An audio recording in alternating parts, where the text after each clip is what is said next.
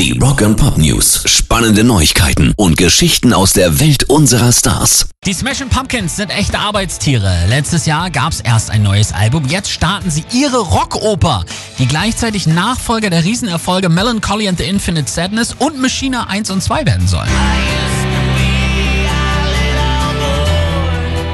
Instagram-Post macht die Fans glücklich. Wir beginnen heute mit dem neuen Album, dem 33-Song-Nachfolger von MCIS und Machina. Die Songs sind geschrieben, die Texte auch, also heißt es jetzt nur noch aufnehmen, aufnehmen, aufnehmen. Wann Billy Corgan und Co. die Rockoper rausbringen, steht noch nicht fest. Anhand des Tempos scheint aber durchaus dieses Jahr noch interessant zu werden. Rock and Pop News.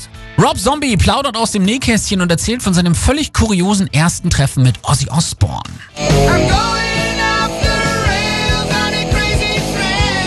Ich bin zu seinem Haus gegangen, warum weiß ich gar nicht mehr. Dort traf ich ihn an seinem Haus, nur wir beide allein. Und er meinte, oh Rob, ich möchte dir mein neues Album vorspielen. Er legt also seine Platte auf. Ich denke, er wird mir vielleicht einen Song vorspielen. Aber er spielte das ganze Album, schaut mich dabei direkt an und singt zumeist dazu. Gleichzeitig habe ich gedacht, das ist super und das ist so unangenehm. Ich weiß nicht, was ich tun soll. Rob Zombie war allerdings nicht immer so gut auf Ozzy Osbourne zu sprechen. Der Prinz der Dunkelheit hat nämlich mit Bassist Rob Blasco Nicholson 2006 und Drummer Tommy Clufatos 2010 einst zwei Bandmitglieder von Rob Zombie abgewogen, aber die Wogen sind längst geglättet. Pairs Rock and Pop News.